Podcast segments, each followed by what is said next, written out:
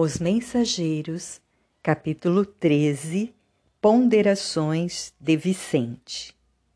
Não estava farto de lições, mas, para o momento, havia aprendido bastante.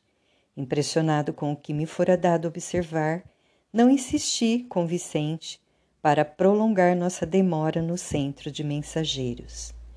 Deixando grandes grupos em conversação ativa, reconstituindo projetos e refazendo esperanças, segui o companheiro que me convidava a visitar os imensos jardins. Roseirais enormes balsamizavam a atmosfera leve e límpida. Sinto-me fortemente impressionado, murmurei. Quem diria pudessem caber tantas responsabilidades a essas criaturas? Não conheci pessoalmente nenhum médium ou doutrinador do Espiritismo, justificando agora minha surpresa. Vicente sorriu e ponderou. Você, meu caro, procede das câmaras de retificação, onde os trabalhos são muito reservados e circunscritos. Talvez sua impressão provenha dessa circunstância. Verá, porém, com o tempo, que existem aqui locais de conversações dessa natureza referentes a todas as oportunidades perdidas. Já visitou alguma dependência do Ministério do Esclarecimento? Não. Localizam-se ali os enormes pavilhões das escolas maternais. São milhares de irmãs que comentam por lá as desventuras da maternidade fracassada, buscando reconstituir energias e caminhos. Ainda ali temos os centros de preparação à paternidade. Grandes massas de irmãos examinam o quadro de tarefas perdidas e recordam, com lágrimas, o passado de indiferença ao dever. Nesse mesmo ministério, temos a especialização médica nobres profissionais da medicina que perderam santas oportunidades de elevação. Lá discutem seus problemas. Nesse instante o interrompi observando. Entretanto, somos médicos e não nos achamos lá. Sim, explicou Vicente bondoso. Infelizmente, para nós ambos, caímos em toda a linha, não só na qualidade de médicos, mas muito mais como homens, pois que, se disse a você o que sofri, ainda não contei o que fiz. É verdade, concordei desapontado, recordando minha condição de suicida inconsciente. Ainda no esclarecimento, prosseguiu o companheiro, temos o Instituto de Administradores, onde os espíritos cultos procuram restaurar as forças próprias e corrigir os erros cometidos na mordomia terrestre. Nos campos de trabalho do Ministério da Regeneração, existem milhares de trabalhadores que se renovam para a recapitulação das grandes tarefas da obediência. Somos numerosos, continuou sorridente, os falidos nas lições terrestres, e note-se que todos os que hajam chegado às zonas como nosso lar devem ser levados à conta de extremamente felizes. Temos aqui dois ministérios celestiais, como o da elevação e o da união divina, cuja influenciação santificante eleva o padrão dos nossos pensamentos sem que o percebamos de maneira direta.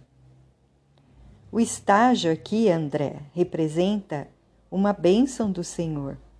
E por muito que trabalhássemos, nunca retribuiríamos a essa colônia na medida de nosso débito para com ela. Nossa situação é a de abrigados em verdadeiro paraíso, pelo ensejo de serviço edificante que se nos oferece. Quanto a outros companheiros nossos, fez longo hiato e continuou quanto a muitos estão fazendo angustiosas estações de aprendizado nas regiões mais baixas, são infelizes prisioneiros uns dos outros, pela cadeia de remorsos e malignas recordações. No que concerne à medicina, os colegas em bancarrota espiritual são inúmeros. A saúde humana é patrimônio divino e o médico é sacerdote dela. Os que recebem o título profissional em nosso quadro de realizações, sem dele se utilizarem a bem dos semelhantes, pagam caro a indiferença. Os que dele abusam são, por sua vez, situados no campo do crime. Jesus não foi somente o mestre, foi médico também. Deixou no mundo o padrão da cura para o reino de Deus. Ele proporcionava socorro ao corpo e ministrava fé à alma. Nós, porém, meu caro André, em muitos casos terrestres, nem sempre aliviamos o corpo e quase sempre matamos a fé. As palavras sensatas do amigo caíam-me na alma como raios de luz. Tudo era verdade, simples e bela. Ainda não pensara de fato em toda a grandeza do serviço divino de Jesus médico. Ele expulsara febres malignas, curara leprosos e cegos de nascença, levantara paralíticos, mas nunca ficava apenas nisto.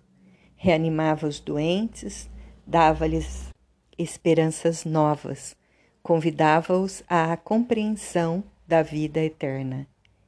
Engolfara-me em pensamentos grandiosos quando o companheiro voltou a falar. Tenho um amigo, nosso colega de profissão, que se encontra nas zonas inferiores. Há alguns anos atormentado por dois inimigos cruéis. Acontece que ele muito faliu como homem e médico. Era cirurgião exímio, mas tão logo alcançou renome e respeito geral, impressionou-se com as aquisições monetárias e caiu desastradamente.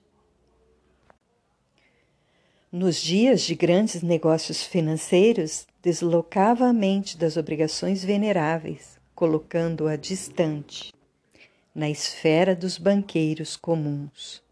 Não fosse a proteção espiritual, essa atitude teria comprometido oportunidades vitais de muita gente. A colaboração do pobre amigo tornara-se quase nula e alguns desencarnados, nas intervenções cirúrgicas que ele praticava, notava-lhe a irresponsabilidade, atribuir, atribuíram-lhe a causa da morte física quando não a esperavam, votando-lhe o ódio terrível. Amigos do operador prestaram esclarecimentos justos a muitos. Entretanto, dois deles, mais ignorantes e maldosos, perseveraram na estranha atitude e o esperaram no limiar do sepulcro. Horrível! exclamei. Se ele, porém, não é culpado da desencarnação desses adversários gratuitos, como pode ser atormentado desse modo? explicou Vicente em tom mais grave. Realmente, não tem a culpa da morte deles.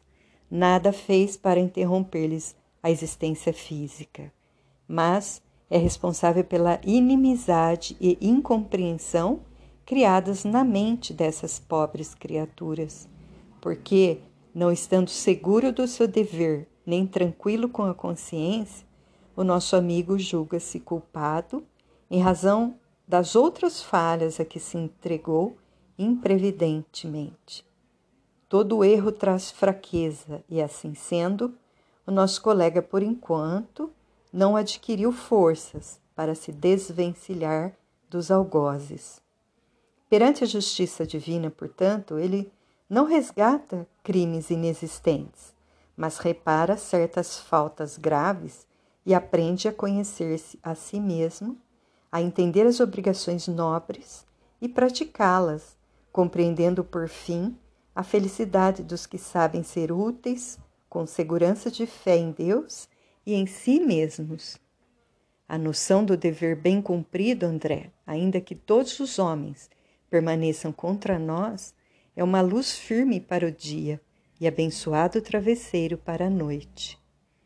O nosso colega, tendo abusado da profissão, entrou em dolorosa prova. Ah, sim, exclamei, agora compreendo. Onde exista uma falta, pode haver muitas perturbações. Onde apagamos a luz, podemos cair em qualquer precipício. Justamente. Calou-se o amigo andando muito tempo ao meu lado, como se estivesse surpreendido. Como eu, defrontando as avenidas de rosas. Depois de longas meditações, convidou-me fraternalmente. Regressemos ao nosso núcleo. Creio devamos ouvir Aniceto, ainda hoje, referentemente ao serviço comum.